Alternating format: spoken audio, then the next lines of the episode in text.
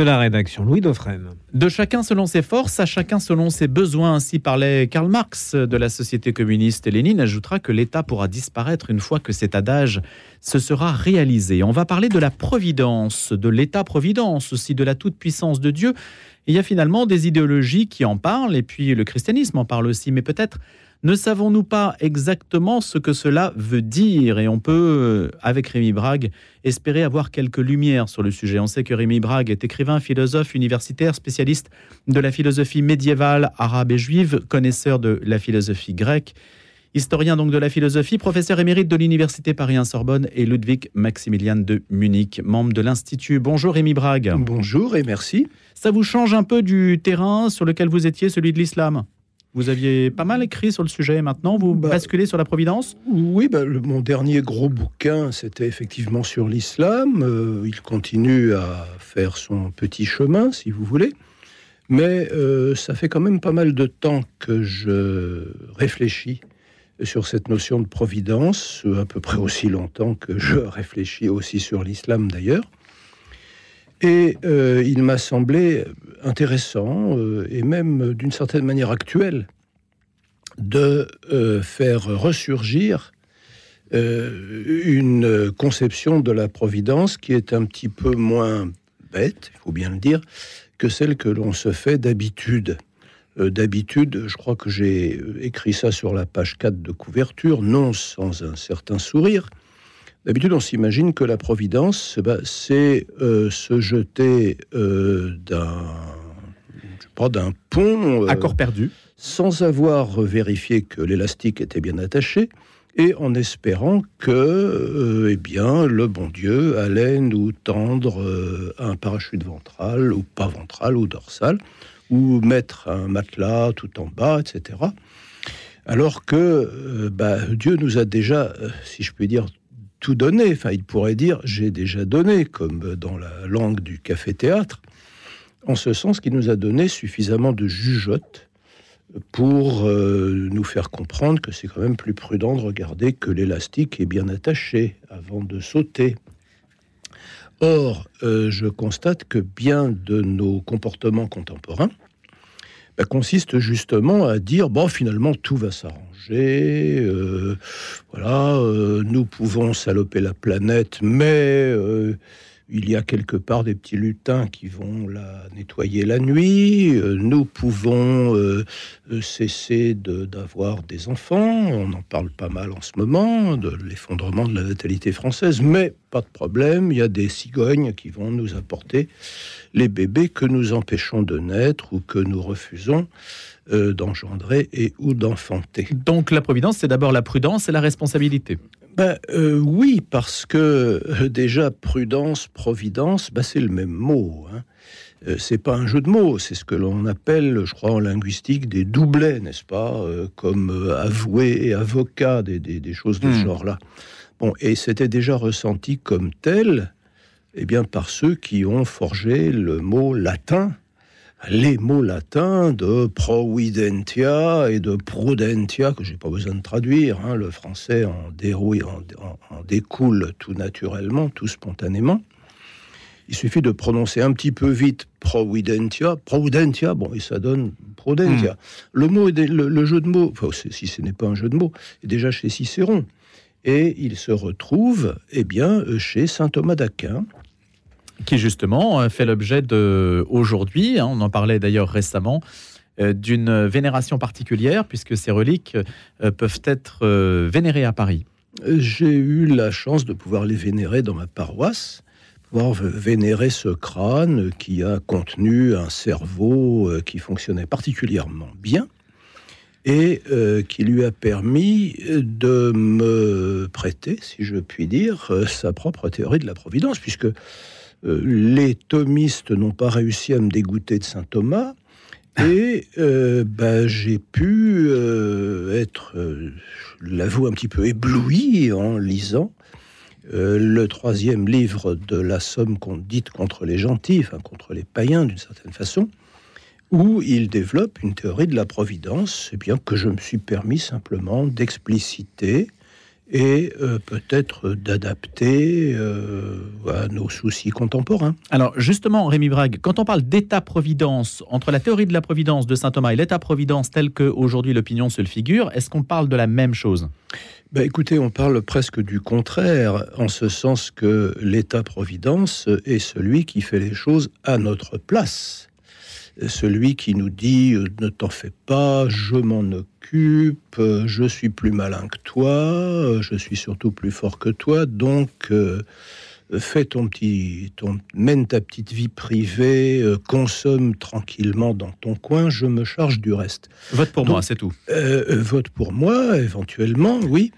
et surtout, abandonne-moi eh bien le petit pouvoir que tu pourrais éventuellement conserver. Donc euh, c'est une providence euh, qui, euh, comment dire, a un bâton plus gros que sa carotte, si je puis dire, ou qui utilise la carotte comme un bâton. Les deux ont la même forme. Une carotte très dure peut devenir un bâton, un bâton un petit peu mou peut devenir une carotte. Donc bah, c'est le contraire de la conception de la providence que j'essaye de Alors, le contraire, pourquoi saint Thomas dit-il autre chose? Et que dit-il? Ah, Il dit autre chose justement dans la mesure où, pour lui, euh, la providence consiste d'abord pour le Créateur à déléguer ses pouvoirs, à donner son pouvoir. Hein. Le, le Dieu chrétien est un Dieu qui donne. C'est pas un Dieu qui demande, c'est un Dieu qui donne. Et même lorsqu'il a l'air de commander, par exemple, lorsqu'il donne des commandements, ce sont des commandements libérateurs. Ce sont des commandements qui nous donnent, qui nous confient à nous-mêmes euh, en nous rendant libres et en nous empêchant de retomber. C'est en ce, en, ce sens que les commandements peuvent avoir une allure négative. Ils nous empêchent de retomber dans la servitude. Donc, euh, euh, le Dieu chrétien, selon saint Thomas, et je crois, bon, selon la chose même, eh bien, est un libérateur un libérateur qui nous confie des choses, qui nous laisse, si je puis, enfin, il nous laisse nous débrouiller, d'accord, mais non sans nous avoir donné tout ce dont nous avons besoin. D'où mon titre que je me suis amusé. À chacun selon ses besoins. Exactement, avec un petit sourire à emprunter à, je crois que c'est Louis Blanc qui a forgé la formule, reprise ensuite par Marx, puisque le socialisme consiste à dire euh, de chacun selon son travail, à chacun selon son travail, mais le communisme parfait, achevé, c'est de chacun, de chacun selon son travail et à chacun selon ses besoins. Il y a des communistes chrétiens comme Cabet qui avaient repris aussi hein, cette, euh, cette appellation, c'est-à-dire que la, la frontière entre on va dire libéraux et communistes, de ce point de vue, est assez poreuse. Parce que si on écoute saint Thomas d'Aquin, on serait plutôt dans la logique libérale, c'est-à-dire on se débrouille avec les dons que l'on a reçus de Dieu, et l'homme fait fructifier ses dons, mais l'État n'intervient pas. Alors que l'État-providence, c'est au contraire l'assujettissement de l'individu, l'assujettissement ou la forme de libération que représente la soumission à l'État. On n'a plus à s'occuper de rien, et c'est la collectivité qui nous prend en charge, qui est aussi libérateur. Rémi Brague. Oui, le communisme. Ça libère d'une servitude qui est celle du capitalisme, si on écoute euh, Karl Marx et Louis Blanc. Oui, enfin, ce que j'appelle, ce que les, on appelle parfois capitalisme, c'est ce que c'est en fait l'économie réelle. C'est l'économie de marché. Euh, il n'existe pas d'autres formes d'économie développée. Je veux dire, il existe une économie primitive. Bon, une économie développée, ben, c'est une économie de marché. Alors qu'il doit être régulé. Mais enfin bon, ça c'est pas c'est pas vraiment mon problème. Hein. Je n'y connais pas grand chose dans ce domaine. Je voudrais simplement dire que le communisme, c'est très bien.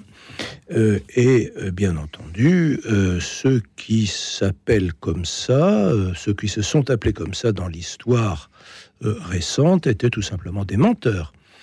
Et ils ne songeaient nullement à établir une société dans laquelle chacun puisse avoir ce qui lui convient, ce qu'il lui faut, ce qu'il mérite, et l'obtiendrait par ses propres euh, moyens. L'obtiendrait grâce aux facultés qu'on lui aurait données, grâce à la liberté qu'on lui aurait laissée. Ce qui fait qu'en ce sens, oui, euh, le mot libéralisme est aussi piégé que le mot de communisme. On peut dire que euh, la conception de la, la conception chrétienne de la providence est une conception libérale. En ce sens que, enfin, si l'on prend le mot liberté au sérieux, et sans réduire la liberté, eh bien, bah, la liberté, disons, économique, la liberté du plus fort de, de, prendre ce qu'il veut et de laisser les regatons aux plus faibles. Alors oui, justement, comment cette providence, si elle donne, elle ne donne pas pareil à tout le monde. Il y a ceux qui peuvent réussir dans ce monde et ceux qui ne réussiront pas. Et que fait-on de ceux qui ne réussissent pas, voire ceux qui sont euh, exclus précisément bah, Déjà, euh, là, vous vous limitez simplement euh, aux sociétés humaines. Mais ce que j'essaye de montrer, après Thomas d'Aquin, c'est que chaque niveau d'être minéral, végétal, animal, humain, reçoit ce, ce, dont il a besoin conformément à ce qu'il est.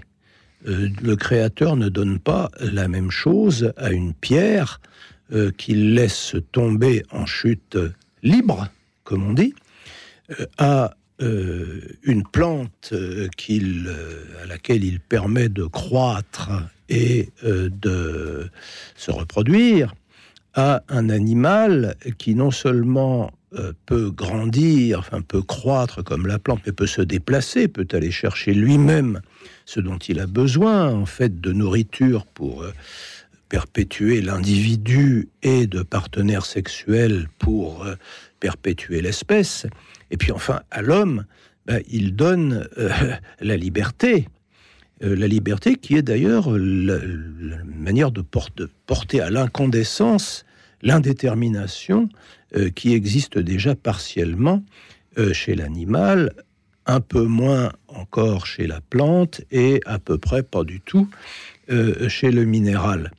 Donc Dieu donne, Dieu délègue, Dieu délègue. Si Dieu est suprême liberté, ben, il donne une part de lui-même d'une certaine façon. Euh, il ne donne pas un objet extérieur, mais il se Mais que faites-vous, Rémi Brague? On parlait tout à l'heure avec les portraits de chrétiens contestataires, avec deux autres invités, des chrétiens comme Joseph Brzezinski, des, acteurs en fait de la justice sociale. Que faites-vous de ce qu'on appelle aujourd'hui des systèmes de domination? C'est-à-dire l'homme reçoit la liberté, mais certains hommes vont opprimer d'autres par l'usage qu'ils font de leur liberté et un mauvais usage de leur liberté. En fait, les idéologies socialistes, etc., sont nées de ça. Elles sont nées de ça, euh, elles ont elles-mêmes été l'objet d'une perversion. Mais mettons à euh, l'écart cette perversion qui est, euh, qui, est liée à l'instinct humain de pouvoir dominer à travers tous les moyens dont il dispose. Et alors c'est justement là que intervient la spécificité de l'action de Dieu envers l'homme. C'est que euh, il ne suffit pas, si je puis dire, de laisser libre. Il faut aussi rendre libre, dans la mesure où euh, l'homme, dans un passé euh, bon, qu'il est difficile de, situer historiquement, enfin dans une sorte de passé transcendantal, a fait un mauvais choix. C'est ce que le christianisme appelle le péché originel. Et ce péché originel n'a pas consisté tellement en la transgression d'un commandement, ou plus exactement, euh, ce qui est embêtant, si je puis dire, enfin le problème, c'est une perte de liberté. C'est que la liberté humaine s'est elle-même paralysée. Alors, il faut cette liberté, il faut la libérer alors, un des aspects de ce... Libérer la liberté. Libérer la liberté, oui, bah, je mhm. risque la formule après Grégoire de Nice. Hein. je n'ai pas inventé grand-chose dans ce domaine. Euh, l'un des aspects que peut prendre cette libération de la liberté, bah, c'est euh, d'essayer d'en finir avec euh, l'injustice, essayer d'en finir avec la mauvaise répartition des biens, des honneurs, des, euh, place de commandement et, autres choses de ce genre-là. Mais c'est là que l'État-providence arrive. Rémi Braque, dont vous dites qu'il est le contraire de la pensée chrétienne. C'est là qu'on y voit une contradiction, non? C'est là que l'État devrait euh, exercer une providence réelle et ne pas se mettre à la place c'est-à-dire euh, des citoyens. C'est l'application du principe de subsidiarité dont j'essaye de montrer justement mmh c'est quelque chose que je trouve assez, assez joli, si je puis dire. Enfin, je suis assez content de moi de ce point de vue. donc je me tapote les épaules euh, avec approbation, euh, en ce sens que d'habitude on considère le principe de subsidiarité comme un principe exclusivement politique. Et effectivement, il a été formulé pour la première fois après des approximations, après des préfigurations, enfin que l'on peut toujours considérer en jetant un regard rétrospectif. Il a été formulé pour la première fois clairement par le pape Pie qui réagissait contre une certaine conception justement de l'État-providence, à savoir la conception fasciste, euh, au sens rigoureux du terme, hein, le mhm. fascisme italien, pas euh, cette espèce d'épouvantail inventé par les communistes pour y mettre tout ce qui n'était pas eux. Bon. Euh, le fascisme italien, par la voix de Giovanni Gentile, un philosophe d'ailleurs tout à fait respectable et important, avait dit bon, bah, la définition du fascisme, c'est tout pour l'État, tout par l'État. Et alors, par exemple, euh, il fallait retirer le plus soustraire le plus possible les enfants à l'influence de leur famille, euh, les euh, enrôler dans la Giovinezza Balilia. en, Allemagne, c'était la Hitlerjugend. en Union soviétique, c'était le Komsomol. Bon.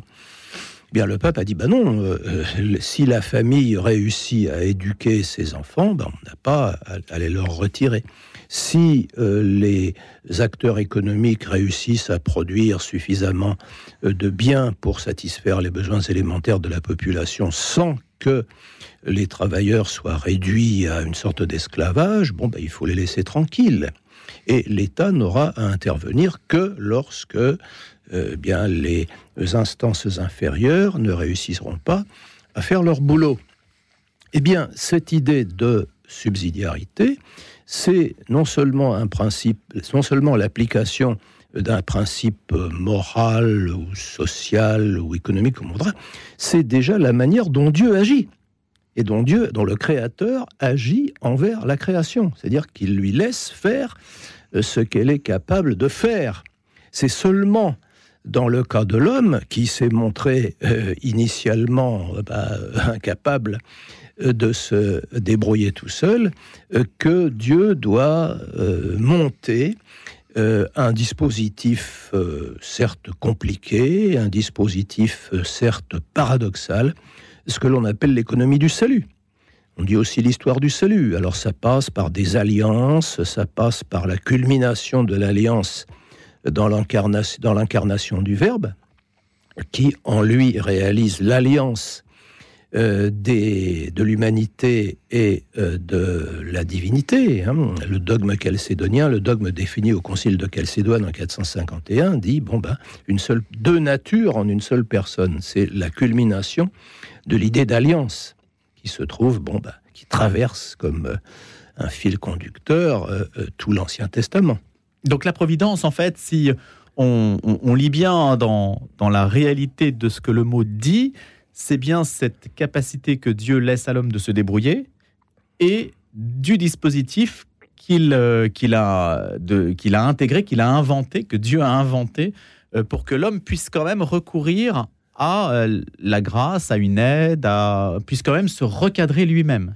C'est un peu ça. Euh, tout à fait. Enfin, lui-même, euh, non sans l'aide, non sans la grâce. Hein. Sans moi, vous ne pourriez, vous ne pourriez rien. Mais il n'y a pas de modèle social. C'est ça que je veux dire. Il n'y a pas de modèle. Euh, il n'y a pas de transformation de structure. Comment bah, transformer les structures à partir de ça Dieu suppose que nous sommes quand même suffisamment malins dans certains domaines pour trouver euh, la bonne façon. Il nous fait confiance. Hmm. Hein, il, ne nous dit pas, bon... Euh, Mais il a tort peut-être, hein, quand on voit les désastres euh, que justement certains, certaines structures ont pu créer. Vous avez cité le fascisme tout à l'heure. Cette bah, volonté en fait de... Là, je, je, répondrai peut-être par un défi, n'est-ce pas? Chiche euh, bah, appliquer euh, strictement, rigoureusement et sans exception les dix commandements, et vous verrez ce qui va se passer. Alors, si on dit ça à l'homme d'aujourd'hui, il va dire bah, ouais, attention, mon autonomie, ma dignité, etc. Je ne vais pas me soumettre aux dictats d'un tyran, etc. Bon, enfin, tout le genre de conneries. Pardon, j'emploie le mot connerie avec une nuance péjorative, hein, vous l'aurez peut-être remarqué, euh, que l'on entend assez souvent. Alors que les commandements sont libérateurs c'est leur métier. Hein. Les dix ce qu'on appelle les dix commandements commence par une parole qui n'est pas un commandement, à savoir je suis celui qui t'ai fait sortir de la captivité égyptienne, du, de l'ergastule, de la maison des esclaves. Et ensuite, c'est la monnaie de cette libération. Puisque maintenant tu es un homme libre, puisque tu es un gentleman, conduis-toi comme un gentleman. Accorde un jour de congé euh, à ton valet, ça c'est le sabbat.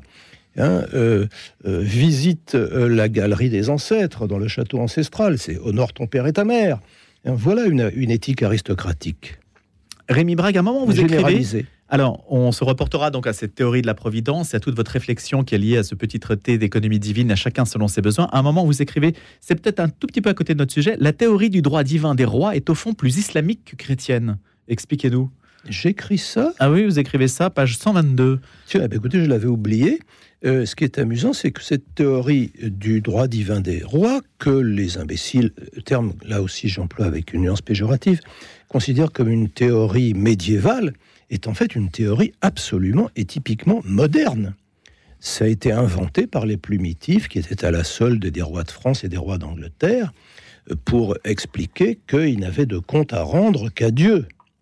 Alors que, si vous regardez les théories médiévales, euh, on vous expliquera que l'homme étant un animal naturellement politique, bon, il a besoin d'une organisation politique, il a besoin de gouvernants, mais sur la manière dont ces gouvernants doivent être choisis, euh, il ne dit, euh, les théories médiévales de la politique ne disent absolument rien. Vous trouvez même chez Saint Bonaventure une, il se moque, si vous voulez, de la succession par ordre de primogéniture, ce qui est bon la règle fondamentale euh, euh, des monarchies. Hmm. Là, c'est un peu de la déconstruction, justement, Rémi Brague. Hein. C'est intéressant, la manière dont vous déconstruisez un petit peu un mythe ou l'idée selon laquelle euh, il y aurait un système qui serait plus adapté à l'ordre divin. Oh, J'appellerais pas ça de la déconstruction. Je dirais simplement, bon, bah, il y a des choses qui sont vraies, des choses qui voilà, sont exactement. fausses. Rémi Brague, merci. Malheureusement, on doit clore notre euh, discussion autour de euh, cette réflexion que vous avez menée. Quant à l'homme, la providence le sauve en lui donnant de quoi être prudent. On va rester sur cette phrase de prudence, providence, responsabilité, ainsi que vous l'avez expliqué, esquissé dans À chacun selon ses besoins, petit traité d'économie divine paru chez Flammarion. Rémi Brague, membre de l'Institut historien de la philosophie. Merci beaucoup. C'est moi qui vous remercie. Et je vous souhaite une excellente journée.